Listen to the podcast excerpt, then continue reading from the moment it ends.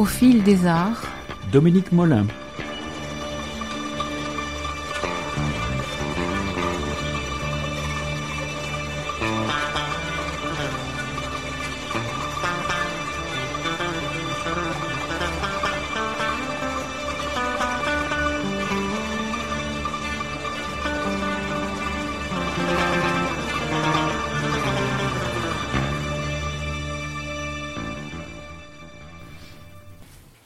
Bonjour Axel Kahn. Bonjour. Je crois que je peux le dire, Bourgoin-Jallieu est heureuse de vous accueillir, une petite ville de 26 000 habitants qui n'est pas sans évoquer un certain nombre euh, des agglomérations dont vous parlez dans, vos deux livres, riche humainement de son passé industriel autour des métiers de la soie, des métiers à tisser. Quand on se promène dans la campagne euh, environnante, on voit encore de nombreuses petites fabriques aux toits redans, tuiles rouges, souvent attenant à des maisons particulières. Ce qui fait probablement la différence entre cette ville et certaines dont vous parlez, c'est qu'elle se situe sur un nœud de communication très important. Elle est très proche de Lyon, de Grenoble, de Chambéry. Alors, vos deux derniers livres relatent deux périples qui vous ont conduit à travers la France, à pied. Le premier, Pensée en chemin, des Ardennes jusqu'au Pays Basque. Le second, Entre deux mers, Voyage au bout de soi, de la Bretagne jusqu'à la Côte d'Azur, chaque fois 2000 km. Ces deux livres sont finalement, y regarder de plus près, assez différents. Dans le premier, vous êtes tout à la joie d'entreprendre cette euh, traversée, décidé à profiter au maximum de ce voyage à travers la France. Chaque nouvelle rencontre, chaque paysage inédit vous enchante. Dans le second, il y a peut-être quelques points d'interrogation en plus. On sent toujours le même plaisir à décrire un paysage, une église. Vous aviez dit les passereaux et les rapaces, vous dites les oiseaux d'eau. Les fleurs sont toujours là, peut-être en plus grand nombre. Il y a les orchidées, par exemple. Les rencontres procurent toujours le même plaisir, mais la tonalité diffère quelque peu. Le récit devient réflexion sur soi, sur le chemin, sur l'âge peut-être aussi. Est-ce que c'est une impression? Non, vous êtes un excellent lecteur, car l'on peut opposer, comme vous l'avez fait, les deux ouvrages. Le premier, je commence à marcher durant près d'un mois par un temps absolument apocalyptique, le pire printemps que la France ait connu. Dans le nord-est, tout est inondé. Troyes connaît une inondation centenale, le lac du Der est proche de déborder. Tous les chemins forestiers pratiquement sont inaccessibles, transformés en torrents boueux. Quand je pars le matin, il fait 2, 1, 2 degrés, il fait 8 degrés quand j'arrive. Entre les deux, j'ai eu à supporter maints orages de grêle ou de pluie diluvienne. Je traverse et lorsque je descends des coteaux, lorsque je suis dans les anciens bassins qui ont connu une prospérité industrielle dans une France totalement ravagée, la diagonale du vide, où les conséquences sociales, psychologiques et politiques sont rudes, peu réjouissantes, et pourtant moi je suis dans un état d'allégresse absolue. D'abord parce que je marche depuis que je suis tout petit, il n'y a aucun doute que je pourrais sans aucune difficulté arriver au bout de mon voyage. Il n'y a pas de difficulté majeure. À partir du puits, je suis sur le tronçon, le principal tronçon des chemins jacquaires entre le puits en velay et Roncevaux et la fontaine de Roland, exactement sur la frontière espagnole. Et les pèlerins sont toujours des gens convaincus, amoureux de la marche, de la beauté, euh, courageux, mais ce n'est pas forcément des grands sportifs.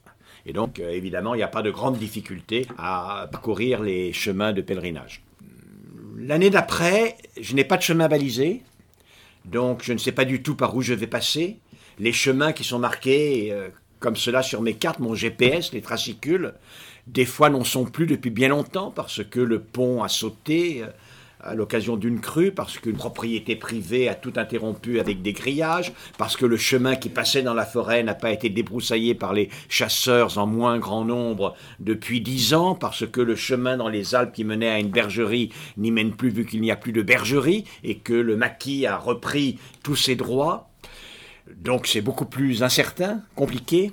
En plus, je grimpe plus de 43 000 mètres de dénivelé, c'est-à-dire quelque chose de tout à fait considérable, pas loin de cinq fois la hauteur du mont Everest à partir du niveau de la mer. Les difficultés sont importantes, j'ai plusieurs accidents, je me luxe l'épaule, je me romps des tendons importants de la coiffe des rotateurs, j'ai les genoux dont je me demande s'ils vont tenir. Et donc jusqu'au dernier moment, je ne suis pas certain d'arriver. Et évidemment, vous imaginez bien que l'allégresse de 2013, ici, ne peut pas passer par-dessus le fait qu'il y a un défi physique. Je le prévoyais, mais il est beaucoup plus important que je ne l'avais anticipé. Et jusqu'au dernier jour, je ne suis pas certain d'arriver. Je me rappelle, en particulier, je ne suis pas très loin de la fin, je suis encore à 1500 mètres d'altitude, en bas à 480 euh, mètres, il y a Digne, euh, au bord de la Bléone. J'ai donc euh, plus de 1000 mètres, 1100 mètres à descendre dans des cailloutis de pierriers non tracés. Et je sais qu'à chaque pas, mon chemin peut s'arrêter parce que les pierres roulent sous mes pieds, parce qu'il n'y a pas vraiment de chemin, parce que je me perds, parce que, etc. Et c'est presque vrai cela jusqu'à la dernière étape entre Sospel et Menton. Et pourtant, la France que je traverse va beaucoup moins mal, va beaucoup mieux. Et pourtant, au point de vue beauté de nature, le deuxième parcours est plus beau encore que le premier. Ça n'est pas vrai euh, des beautés patrimoniales, puisque le premier parcours se fait en particulier sur les chemins de pèlerinage, qui sont d'une richesse patrimoniale absolument incroyable. Euh, c'est beaucoup moins vrai entre deux mers, mais en revanche, les beautés de nature sont fulgurantes. Cette impression de sublime que je décris, je le rencontre confronté à la nature à plusieurs reprises en 2014. Mais vous voyez que il y a ces deux éléments, et puis, je vais terminer par là, quand j'arrive dans les Alpes, je suis encore à 1400 mètres, à 1375 mètres exactement d'altitude, en bas il y a Menton, la mer Méditerranée, et il y a comme une assimilation, une proximité qui s'établit dans mon esprit entre la fin de ce voyage, qui me semble impossible à supporter, je ne veux pas descendre, je ne vois pas pourquoi j'irai en bas, il n'y a rien qui euh, m'attire en bas. Puis en bas, c'est aussi la fin de l'itinéraire d'une vie, me semble-t-il. Et il y a un moment qui est extrêmement fort, là, avec euh, cette réticence à m'engager dans ce qu'est la réalité, qui est celle d'un homme de 70 ans. Avec tout ce que vous venez de dire, euh, on perçoit quand même de votre part un regard qui pourrait être celui d'un géographe. Vous connaissez l'histoire, vous connaissez l'architecture, vous connaissez apparemment la botanique, un petit peu d'ornithologie, on a l'impression. Vous avez une passion pour les chevaux, une empathie quasiment philosophique pour euh, les gens que vous rencontrez. Marcher avec vous, c'est une formidable occasion de redécouvrir notre pays ou de le découvrir. C'est vrai, je crois que ces caractéristiques que vous dites sont l'une de mes marques. Je suis très éclectique, j'ai été un chercheur bien entendu, mais euh, je me suis intéressé à bien d'autres choses aussi. Je suis né à la campagne et j'y ai été élevé par une paysanne très pauvre. Et pour moi, la vie normale est celle qui est rythmée par le chant du coq le matin, euh, celle où d'emblée cette euh, femme presque illettrée, très peu cultivée, qui me gardait et s'occupait de moi avec amour, m'expliquait avoir euh, la force du vent, la texture des nuages qui s'étiraient dans le ciel, le temps qu'il ferait probablement. Et puis j'allais chez la fermière à côté qui me montrait comment enlever la pépille, le point noir sur la langue des petits poussins qui les empêchaient de picorer.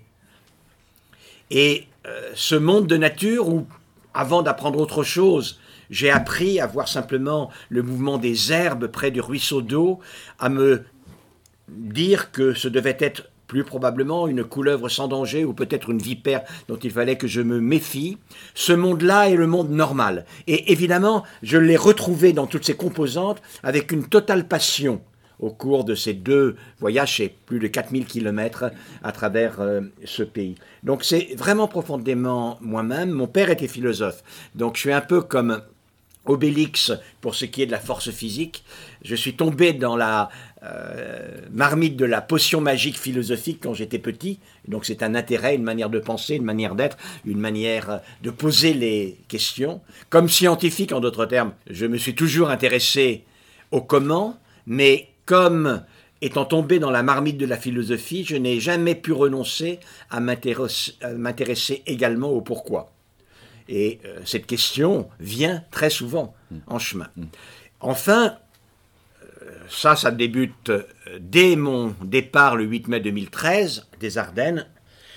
Je traverse sur 1500 km cette diagonale du vide avec des territoires tellement éprouvés, tellement en difficulté, que je me mets à établir, à comprendre les paramètres de cette situation, l'histoire de cette situation. Et quand j'arrive dans des territoires qui vont mieux, j'essaye de comprendre pourquoi ils ont mieux résisté en dehors des euh, causes évidentes, objectives. Et tout cela m'amène à accorder énormément d'importance à la notion de territoire. Or, qu'est-ce que c'est qu'un territoire? Un territoire, c'est un territoire géographique qui est défini par une géologie, support d'un paysage. Ce paysage a toujours, à part en très haute montagne, été profondément modifié par la main de l'homme au cours de son histoire, en fonction en particulier de sa composante économique, et dans ce territoire continue de vivre, de développer l'histoire, de modifier les paysages, pour le pire ou le meilleur, euh, des fois pour le meilleur avec les parcs nationaux, des fois pour le pire, on le sait également, des populations actuelles.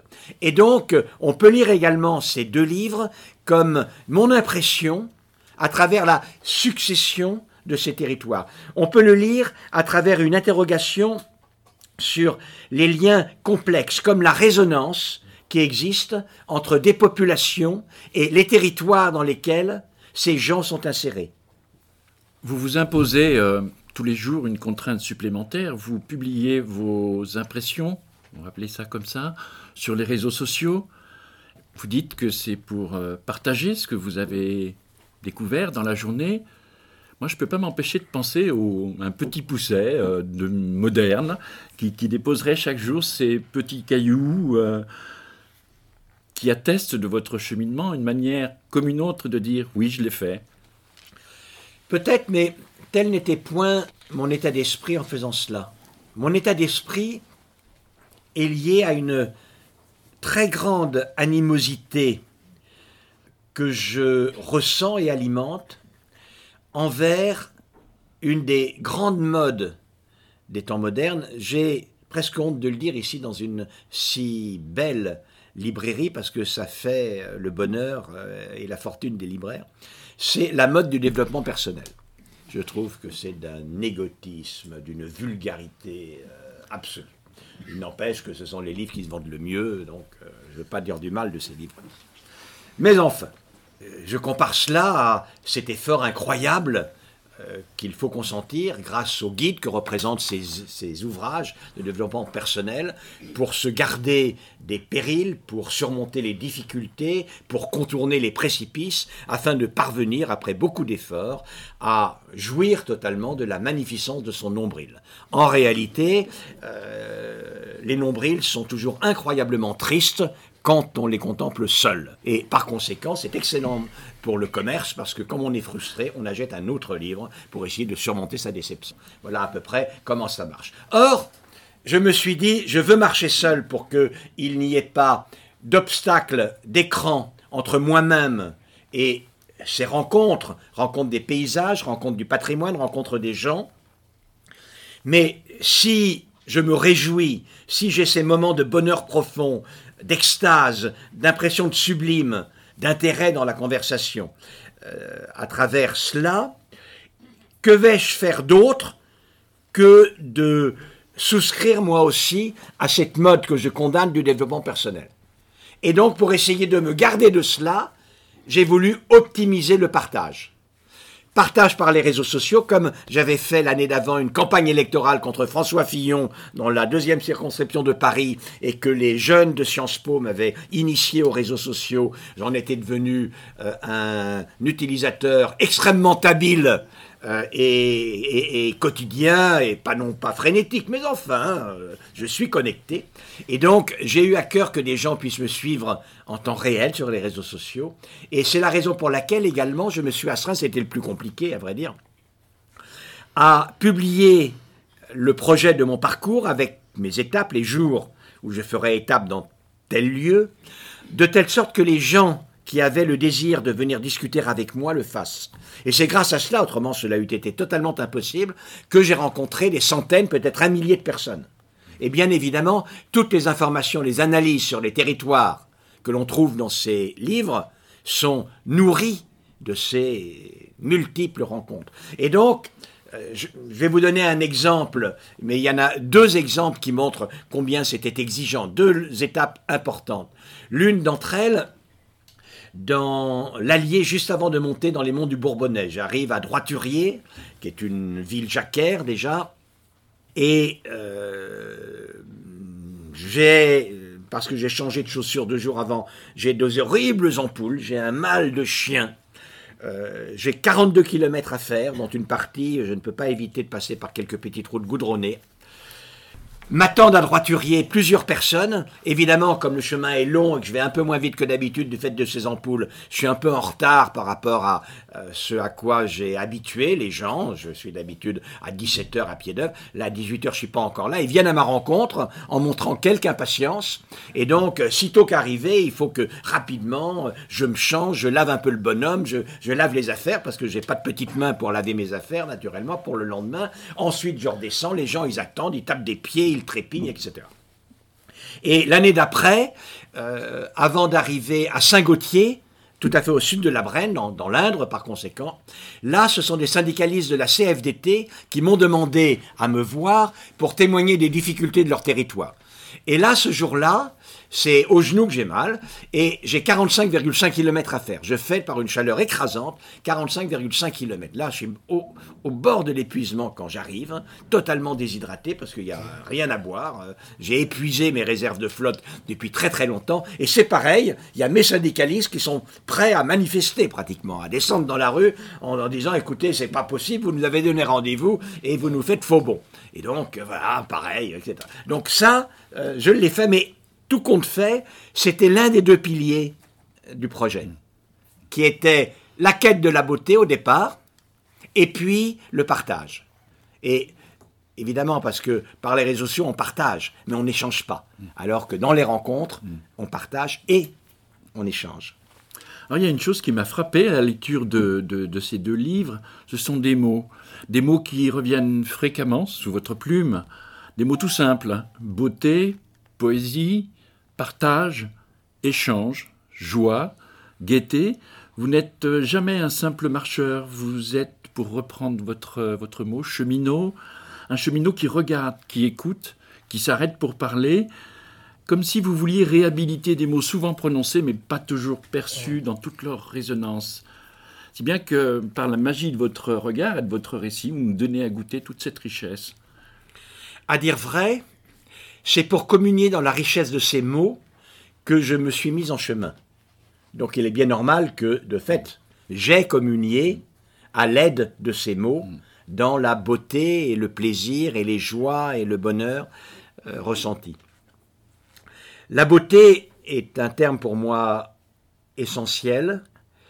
Dans des livres antérieurs, j'ai émis l'hypothèse en donnant des arguments, c'est une hypothèse euh, bien documentée, selon laquelle la sensibilité esthétique, sans doute apparue il y a près d'un million huit cent mille ans chez nos ancêtres euh, Homo, pas encore sapiens naturellement, euh, Homo erectus sans doute, était un marqueur très précoce du phénomène de l'humanisation des primates non humains vers Homo sapiens, et était aussi un amplificateur, un accélérateur de ce processus. Puis j'ai développé euh, l'idée selon laquelle il n'y avait pas de vie totalement et pleinement humaine qui ne laisse sa place à la sensibilité à l'émotion esthétique. Lorsque euh, je suis parti et que j'avais à répondre à la question pour quelle raison vous mettez-vous en chemin, j'avais mis en numéro un la quête de la beauté. Euh, l'étude des territoires, l'étude de la situation euh, économique, politique, etc., s'est imposée à moi. Car quand je me suis retrouvé dans les Ardennes, dont j'y vais, en voyant la situation des populations, je me suis dit, je ne peux pas détourner de ces réalités difficiles un regard esthétisant pour ne, porter ce regard que sur la beauté euh, des choses et des monuments. Il faut bien que je, que je plonge ce regard également dans le dur de la vie, que même quand ce dur-là est difficile à supporter. Et je suis devenu un analyste des territoires à ce moment-là. Donc voyez, ça correspond vraiment à cela. La notion de bonheur et de joie, c'est une notion évidemment que les philosophes euh, étudient depuis des millénaires. J'ai donné une définition de la philosophie dans un livre intérieur également, qui est euh, une définition euh, du bonheur philosophique, qui est l'impression que l'on ressent dans un moment que l'on vit, lorsque cette impression correspond aussi exactement que possible à ce à quoi l'on aspirait. Quand le ressenti coïncide avec l'aspiration, alors on est assez proche sans doute de ce que j'appelle le bonheur. Or, il se trouve que je m'étais mis en chemin pour aller à la rencontre de la beauté, les trois beautés dont j'ai parlé, beauté de nature, beauté patrimoniale, beauté des rencontres, que ces beautés-là, je les avais approchées, croisées, que j'avais ressenti le plaisir qu'elles parvenaient à me communiquer, que c'était exactement ce pourquoi je m'étais mis en chemin, et par conséquent, je pouvais considérer que j'en étais heureux.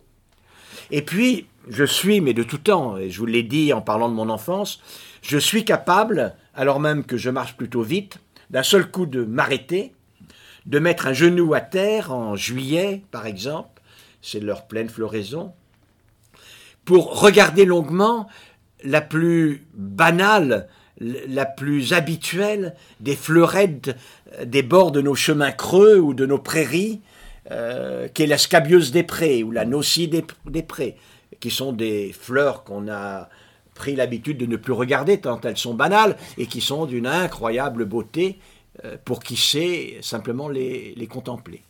Et par conséquent, aller vraiment puiser dans ce bonheur-là, directement accessible, toujours à la portée de la main, et à la portée de la main de tout le monde, ça n'est pas un luxe, cela nous est offert. J'ai voulu témoigner de ce que, à condition de s'en saisir, alors l'on pouvait être heureux. Avec ce que vous venez de dire sur la beauté, vous, en arrivez à employer un mot qu'on n'a pas trop l'habitude d'employer, le mot patriotisme, la beauté d'un pays, sa richesse. Elles sont très belles, les phrases que vous écrivez euh, à ce sujet. Et vous dites euh, que si vous étiez italien, vous seriez patriote. Si vous étiez indien, vous seriez patriote.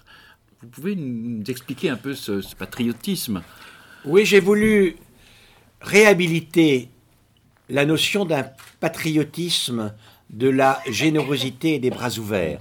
Ce patriotisme se construit par un sentiment de solidarité envers un pays des traditions, une culture, une langue, des gens, parmi lesquels on a été amené à s'édifier, à grandir, à s'édifier par hasard. Il se trouve que moi, je suis né dans ce petit village de l'extrême sud de la Touraine, euh, en France, par conséquent, et que ce territoire-là, ce pays-là, cette nation-là, la France, envers laquelle je peux ressentir cette solidarité. Mais de fait, je serais russe, je ressentirais la même envers la Russie et peuple russe est un peuple de poètes, comme chacun sait. Je vibre euh, à lire euh, les descriptions et, la poésie à propos, de, la toundra russe ou, que sais-je, et pour n'importe quel autre pays. C'est-à-dire que ce patriotisme-là euh, ne débouche nullement sur l'impression de la supériorité de ce pays, par rapport aux autres. Il n'y a aucun nationalisme. Et évidemment, quand vous aimez profondément quelque chose, vous voulez le faire connaître. Vous en êtes fier. C'est donc véritablement un patriotisme, non pas du repli xénophobe, mais des bras ouverts. Et j'ai voulu réhabiliter, en effet, cette image de ce patriotisme-là. Il y a une affirmation qui revient tout le temps dans vos propos. Vous dites qu'il n'y a pas d'humanité sans altérité. Les hommes et les femmes ne sont ce qu'ils sont que parce qu'ils grandissent en présence, en confrontation, en échange avec d'autres hommes, d'autres femmes. Chacun de nous n'est ce qu'il est que grâce à sa relation à l'autre. Et pour vous citer, dans L'homme ce roseau pensant, Vous dites plus encore que ses cousins animaux, l'homme repose sur ses congénères pour exprimer sa nature, c'est-à-dire développer toutes les capacités auxquelles ses propriétés biologiques et leurs programmes génétiques lui permettent d'accéder à la condition d'être fécondé par la vie relationnelle au sein d'une communauté humaine. L'autre est toujours la condition de soi. Oui, et d'ailleurs, quand, dès 2012, en fait dès 2011, puisque j'aurais dû normalement euh, me mettre en chemin le 8 mai 2012, et puis euh, j'étais en chemin, mais dans la deuxième circonscription de Paris, entre euh, la Tour Eiffel et le Jardin des Plantes. C'était une autre marche particulière. Quand j'ai indiqué que je voulais écrire un livre au terme de ce périple du nord-est au sud-ouest, Pensez en chemin, cela n'est pas du tout à un récit de voyage que je pensais.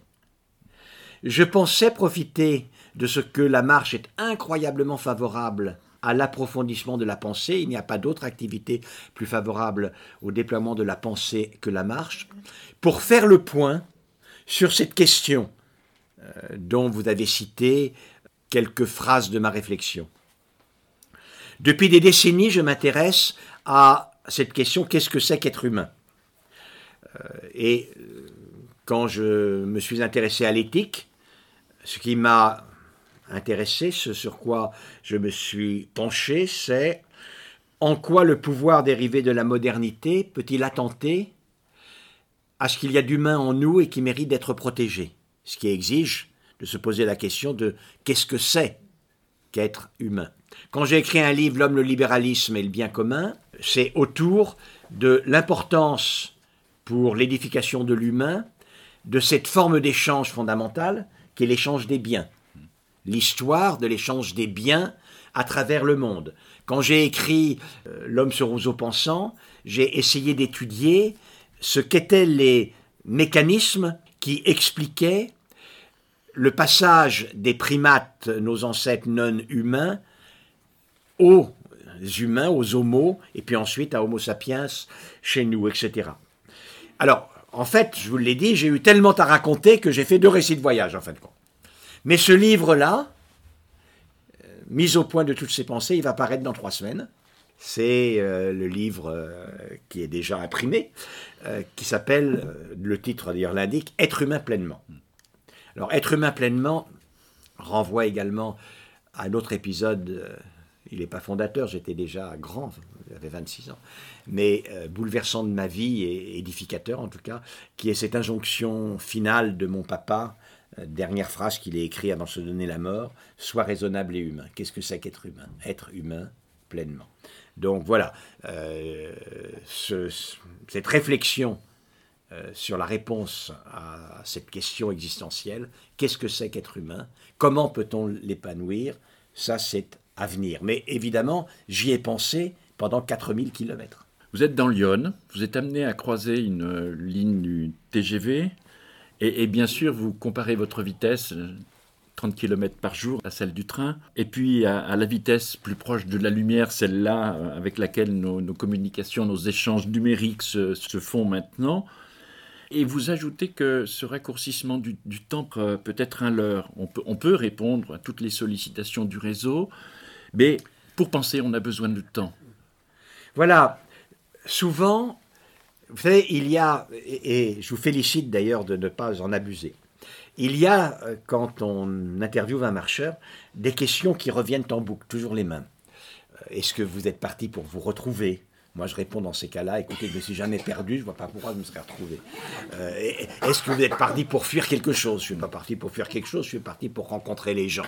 Et vraiment pas pour faire quelque chose, etc. En revanche, c'est bien vrai que je suis parti pour penser. Je l'ai dit, pour la beauté et pour penser. Pour quelle raison? C'est que l'éloge de la lenteur ne vaut pas pour tout. Moi, je ne vois pas pourquoi il faut faire l'éloge de la lenteur. J'ai été un chercheur international, je prenais les avions les plus rapides, j'allais d'un point à un autre, et, quand je viens ici, vous m'auriez demandé de prendre un tortillard euh, me mettant à, Bourgoin-Jallieu après 7 heures de voyage comme euh, jadis, eh ben, j'aurais râlé. Je suis très heureux d'avoir pris un TGV qui, en 1h50, me met à Lyon-Saint-Exupéry. Donc, il n'y a pas dans euh, toute ma pensée un éloge de la lenteur. Il y a beaucoup de choses qu'on gagne à faire vite. Et moi, je sais les faire très vite. Mais il y a une chose que on ne peut pas faire vite, c'est penser. Pour penser, il faut donner du temps à la pensée. C'est indispensable. Ou alors, et c'est un danger absolument considérable, on a fabriqué des machines tellement merveilleuses, tellement extraordinaires, tellement puissantes, qui pensent si vite qu'on peut considérer que c'est vraiment plus la peine de penser, vu qu'il y a des machines pour ça, des machines dédiées. Mais ça, évidemment, c'est une menace fantastique. Si l'humanité est menacée en ne laissant pas de place suffisante à l'épreuve de la beauté, que dire alors d'une humanité qui ne laisserait plus sa place à la pensée? Bien entendu. Et euh, je me le rappelle car c'est vraiment l'idée qui m'est venue. J'avais à traverser par un pont cette ligne TGV. C'est très impressionnant pour un marcheur. C'est-à-dire que euh, il arrive, il voit très très très loin, il devine un, petit point. Et puis, euh, il n'a pas le temps de, de, faire 50 mètres sur le pont traversant la ligne de TGV. Le petit point de l'autre côté est en train de disparaître. Hein, c'est une image euh, de cette rapidité qui, s'oppose à, la lenteur du marcheur. Mais ce temps nécessaire à la pensée, ça c'est quelque chose de totalement essentiel, d'autant plus que j'ai une autre inquiétude, c'est que même quand on fait l'effort de penser, moi-même d'ailleurs, j'étais un exemple euh, du nombre de victimes que cela crée, on est tellement bombardé d'informations de sollicitation grâce à notre connexion qu'on a tendance à penser en réaction et non pas en proaction.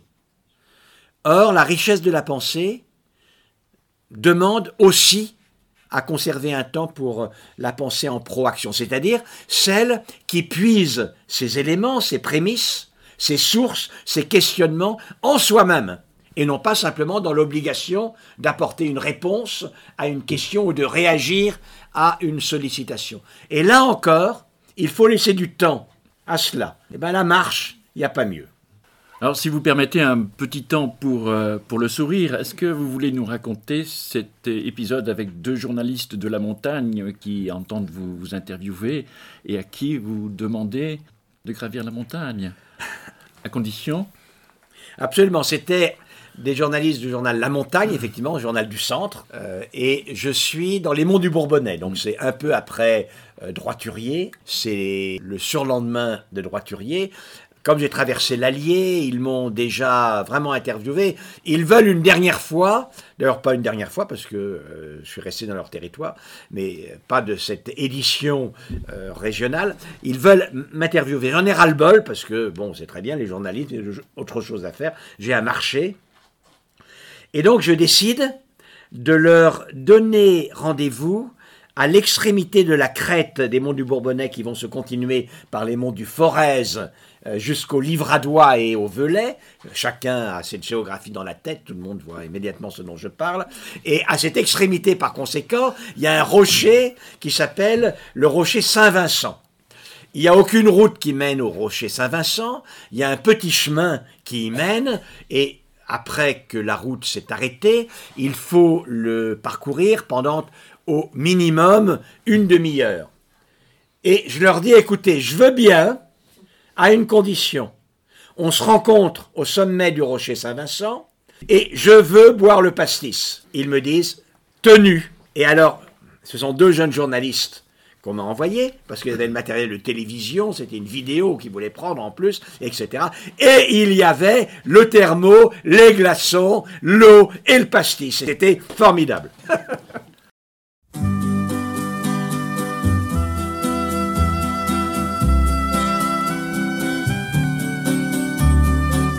Ils quittent un à un le pays pour s'en aller gagner leur vie, loin de la terre où ils sont nés. Depuis longtemps, ils en rêvaient de la ville et de ses secrets, du formica et du ciné. Les vieux, ce n'était pas original quand ils s'essuyaient machinal d'un revers de manche les lèvres. Mais ils savaient tous à propos tuer la caille ou le perdreau et manger la tome de chèvre. Pourtant, que la montagne est belle, comment peut-on s'imaginer en voyant un vol d'hirondelles que l'automne vient d'arriver? Avec leurs mains dessus leur tête, ils avaient monté des murettes jusqu'au sommet de la colline. Qu'importe les jours, les années, ils avaient tous l'âme bien née, noueuse comme un pied de vigne. Les vignes, elles courent dans la forêt, le vin ne sera plus tiré, c'était une horrible piquette. Mais il faisait des centenaires à ne plus que savoir en faire s'il ne vous tournait pas la tête.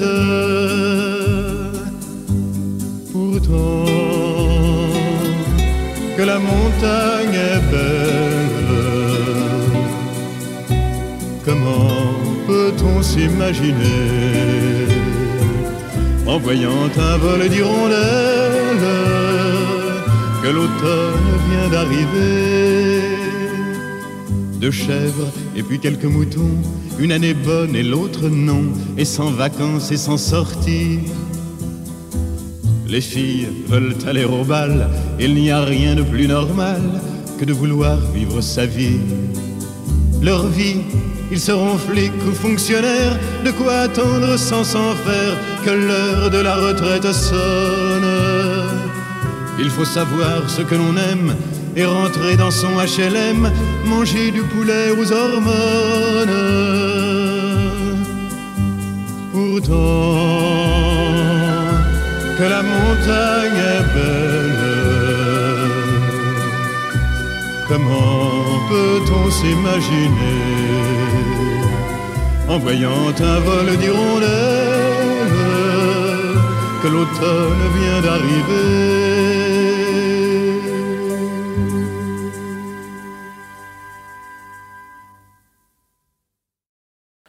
Partir, comme vous l'avez fait, à la découverte de la, France, à la rencontre de la France, et aussi traverser des régions dont un certain nombre sont affectées de ce que vous appelez la, la déprise industrielle de Casseville, Charleville-Mézières, d'autres. Et on sent vraiment très fort que ces drames vous affectent. Et en même temps, ce qui est surprenant, c'est que tout de suite, vous essayez d'imaginer ou de constater, si c'est le cas, des solutions ou des possibilités de solutions. Ce que j'essaye de faire, notamment, c'est lorsque j'arrive dans des territoires moins éprouvés. C'est surtout vrai en 2013. En 2013, sur 1500 km, quand je passe dans des bassins qui ont été industriels, ce sont devenus des bassins post-industriels où pratiquement plus rien n'existe de ce qui a fait la prospérité de ces bassins. Je veux dire, les Ardennes, sans fonderie, euh, sans textile, sans carrière, la Lorraine sans sidérurgie, la région troyenne sans bonneterie, la vallée de la Loire, la célèbre vallée industrielle de la Loire, on n'est pas si loin que cela, sans plus rien pratiquement, et puis de Casseville, n'en parlons pas. Euh, c'est vraiment terrible. Dans ces petites cités, la population a fondu, elle a perdu en règle générale et en moyenne les deux tiers des habitants. Euh, le pourcentage des gens qui vivent aux minima sociaux, c'est de 50 à 70%.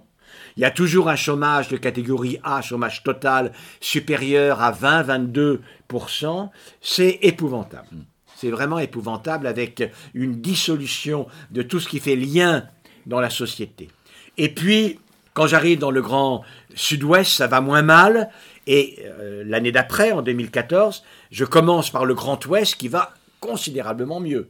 Ici, le chômage est inférieur à la moyenne nationale. Il y a des villes où le chômage est à 7, 7,5% parmi euh, le plus faible chômage de la totalité du pays. Euh, quand vous êtes dans les Mauges, dans le Choletais, dans chaque village, il y a et une usine et euh, de l'agriculture industrielle, une impression de dynamisme fantastique.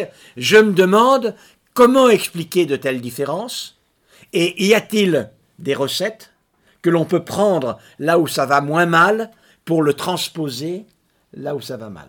Donc effectivement, systématiquement, mais comment pourrais-je faire autrement? Je me dis humaniste et je crois que je le suis, Serge. Je m'intéresse profondément aux gens.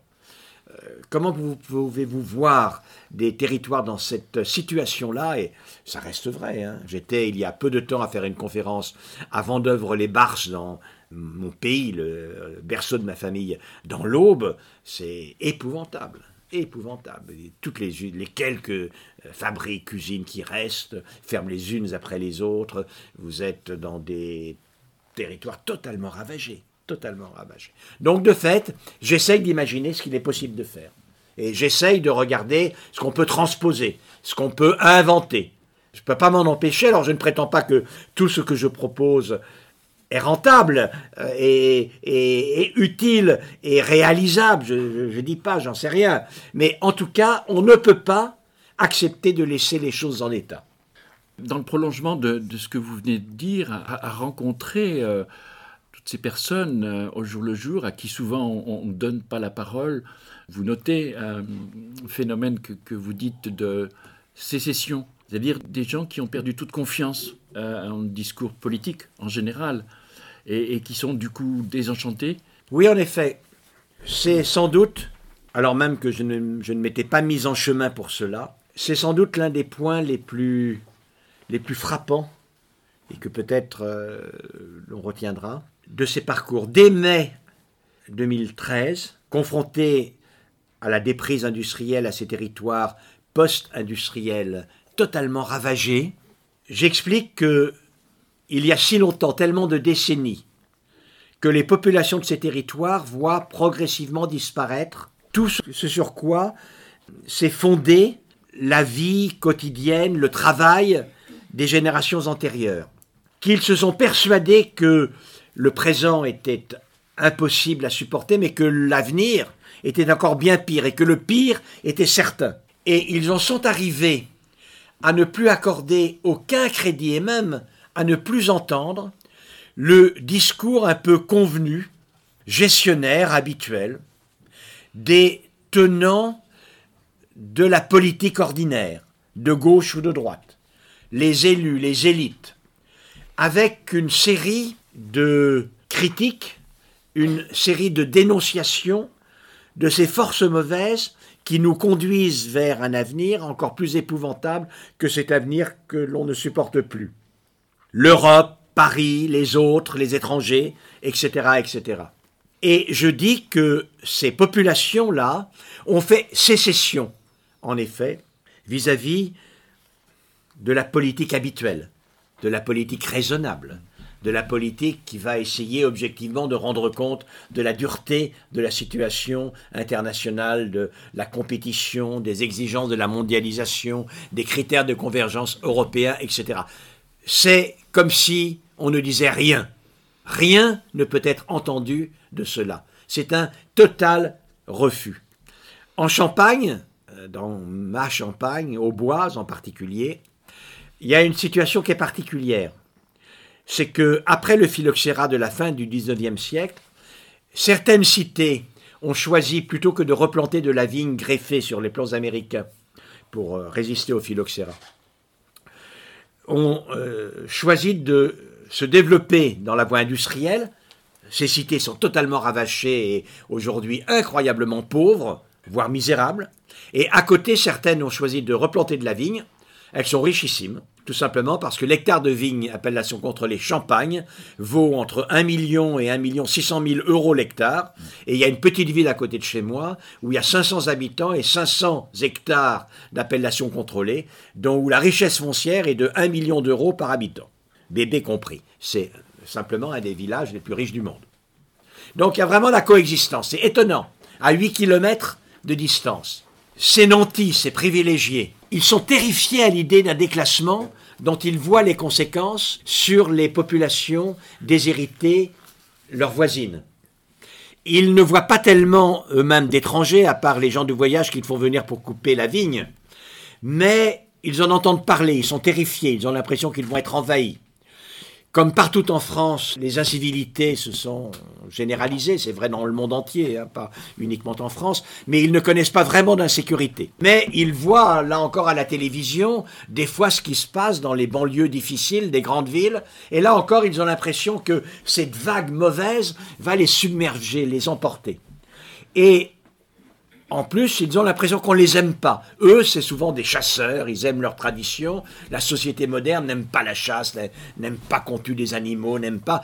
Et eux aussi, ils sont très pessimistes pour l'évolution vers l'avenir. Et eux aussi font la sécession. Et j'ai décrit la sécession des déshérités et la sécession des nantis.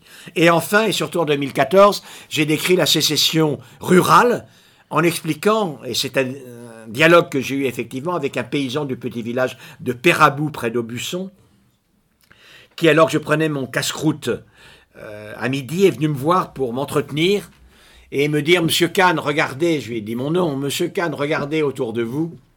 Il n'y a plus rien, il n'y a plus grand-chose, hein, il n'y a plus aucun magasin, mais on est 125 habitants, vous comprenez. Mais avant, quand j'avais 20 ans, il en avait 60. Avant, quand j'avais 20 ans, c'était pas mal, c'était vraiment pas mal du tout.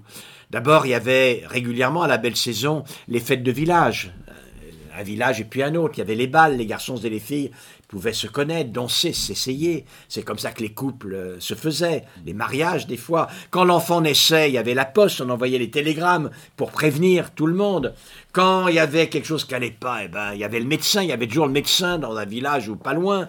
Il y avait la pharmacie, pas trop trop loin.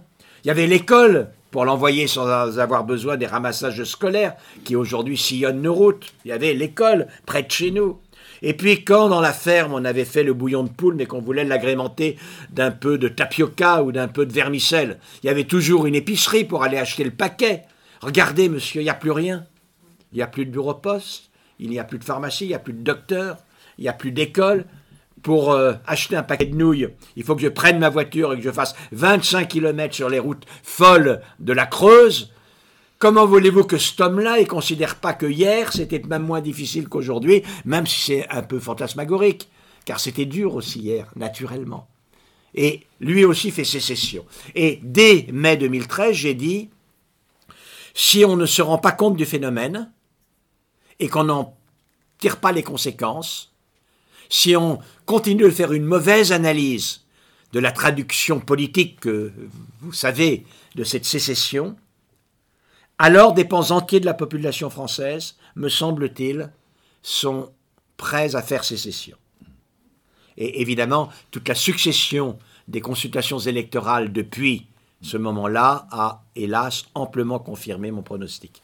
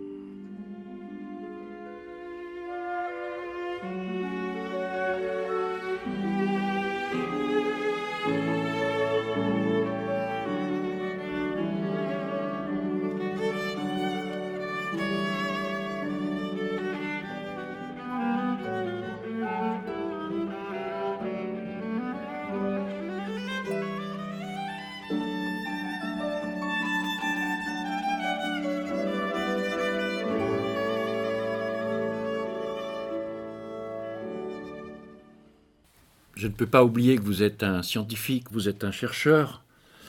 Et euh, je voudrais vous citer dans L'homme ce roseau pensant.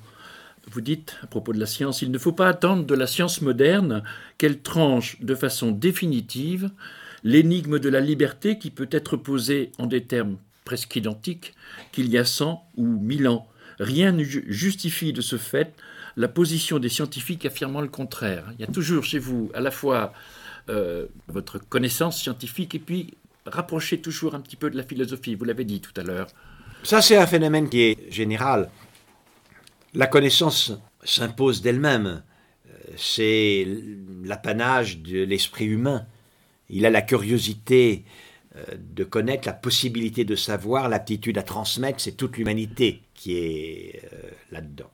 Et donc, que regardant une fleur, je connaisse les détails de la photosynthèse, de la pollinisation, je sache bien quelles sont les particularités ici euh, de ces étamines, de ces anthères, etc., ne m'empêche pas d'être totalement ébahi, ébloui par la beauté de la fleur.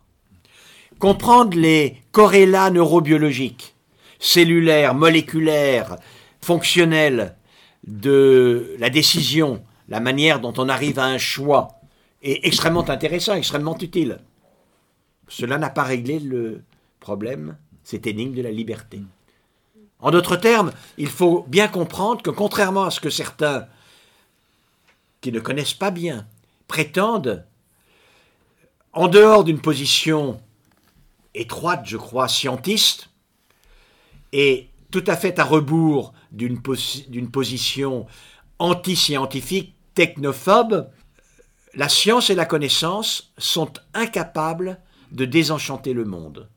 Et pour moi, au contraire, participent à la beauté du monde, même quand il s'agit de la liberté. Est-ce que, je ne sais pas quel mot il faut employer, la clé ou l'explication ou la manière de mieux comprendre tout ça, c'est pas au départ quand même une potentialité du cerveau hein, Vous parlez de la plasticité de ce cerveau, de sa malléabilité. Est-ce qu'il n'y a pas là quand même une façon de comprendre un peu ce que vous venez de dire Si, naturellement, c'est ce que j'ai appelé les corrélats neurobiologiques des fonctions mentales supérieures. Hmm. Euh, j'en parle énormément dans le futur bouquin avec euh, en particulier un phénomène qui est bouleversant, mais c'est une autre question, comme on dit. Il n'empêche que une fois que l'on a à peu près compris euh, ou imaginé ce qui peut se passer, en particulier, parlons de la liberté. Il y a deux grandes thèses hein, qui s'opposent dans la philosophie depuis des millénaires, qui est la thèse euh, des fatalistes, pour lesquels il n'y a aucune liberté. On est agi par la nature. Spinoza aurait dit on est agi par la nature. Et Nietzsche disait que la seule liberté que l'on a réside dans l'ignorance de ce qui nous agit, c'est-à-dire des euh, motifs de nos actions. C'est pour ça qu'on croit être libre, parce qu'on ne sait pas ce qui nous fait agir. Et puis les partisans d'une liberté intégrale, euh, Descartes était partisan d'une liberté intégrale, euh, l'existentialisme est partisan d'une liberté intégrale, et dans le domaine des religions, le thomisme, saint Thomas d'Aquin, est également le grand philosophe chrétien de la liberté. Cette opposition euh, n'empêche pas de s'interroger sur ce que c'est que la liberté. Alors aujourd'hui, on a fait des progrès considérables, c'est-à-dire que quand je décide de prendre euh, cette bouteille et puis de me verser à boire parce que j'ai un sentiment de soif ou de sécheresse du gosier je connais bien aujourd'hui ce qui se passe dans ma tête. Je connais de mieux en mieux euh, les structures cérébrales, les mécanismes, les médiateurs qui sont mis en cause. Et de fait, quand je vais décider à boire, euh, c'est une liberté, on peut considérer que c'est une liberté singulière, puisque euh, d'abord c'est parce que j'ai soif, et avoir soif c'est pas un élément de la liberté, ça s'impose à moi. Et cette soif va imposer le fait que je veuille effectivement boire. Cela étant dit, comme je suis vraiment dans l'action de ce débat avec vous, je peux très bien également décider de boire plus tard. De ne pas immédiatement euh, euh, étancher cette soif. Et quand vous regardez n'importe quelle décision que nous prenons, vous voyez bien que beaucoup d'éléments qui vous font prendre cette décision viennent de déterminants. Ici, c'est la soif, c'est mon éducation, c'est le souvenir que j'ai des événements, sont des déterminants. Euh, dans le niveau sexuel, du désir sexuel, le sexe est bien un déterminant important quand même. Même s'il y a euh, des chevauchements, ça n'est pas un mauvais jeu de mots, même s'il y a des chevauchements, la sexualité dépend un tout petit peu du sexe biologique, dans 90% des cas. Il n'empêche que on se rend compte que c'est tellement compliqué que jamais ces déterminismes n'aboutissent à une seule possibilité possible. C'est-à-dire, je reprends mon exemple, j'ai à boire de l'eau, j'ai la possibilité d'ouvrir cela et de me verser de l'eau. Je préfère euh, l'eau gazeuse, mais c'est un peu plus loin. Je peux également aller chercher l'eau gazeuse et me verser de l'eau gazeuse. Ou alors, je peux dire, bon, je vais attendre la fin euh, de ce dialogue pour boire, parce que là, euh, je suis vraiment dans ma lancée discursive. Qu'est-ce qui me fait choisir, in fine? Ça, c'est un mystère considérable. Est-ce que c'est un moi profond?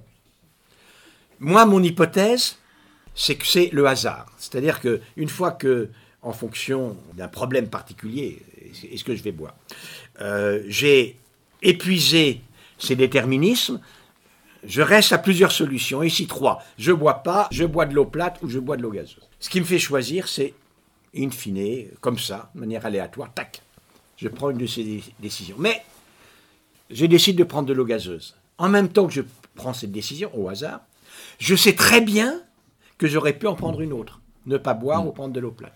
Et comme je sais que j'aurais pu avoir une autre décision, ça veut dire que je m'implique totalement dans le choix que j'ai fait. Je l'ai fait librement puisque j'aurais pu en faire un autre. Et toute l'énigme de la liberté est dans cette réappropriation de ce choix que l'on a fait, même si, in fine, il est aléatoire. Cette notion de liberté est fondamentale parce qu'elle fonde la responsabilité. Chacun comprend bien que sans liberté, il n'y a pas de responsabilité. Et chacun comprend bien que sans responsabilité, il n'y a plus d'humanité non plus. Il n'y a plus que des pantins qui sont uniquement déterminés.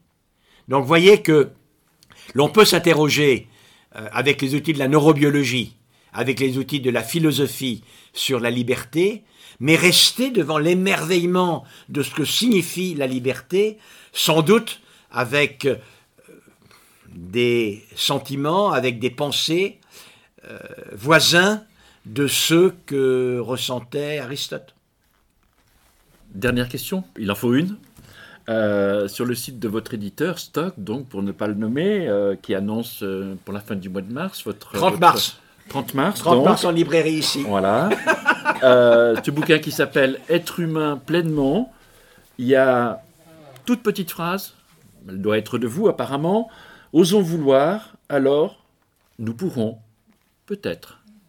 C'est ce que vous venez de dire un petit peu. Absolument. Alors, c'est un livre étrange qui est intermédiaire entre un essai et un roman. Il commence comme un roman.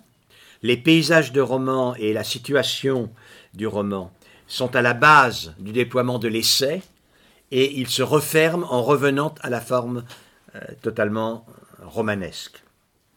L'idée est d'essayer de comprendre comment on peut édifier les outils de notre développement vers une humanité pleinement épanouie, pourquoi on peut ne pas disposer de ces outils, dans quelles circonstances, et quand on en dispose, comment est-il possible d'épanouir, selon moi, une vie totalement humaine.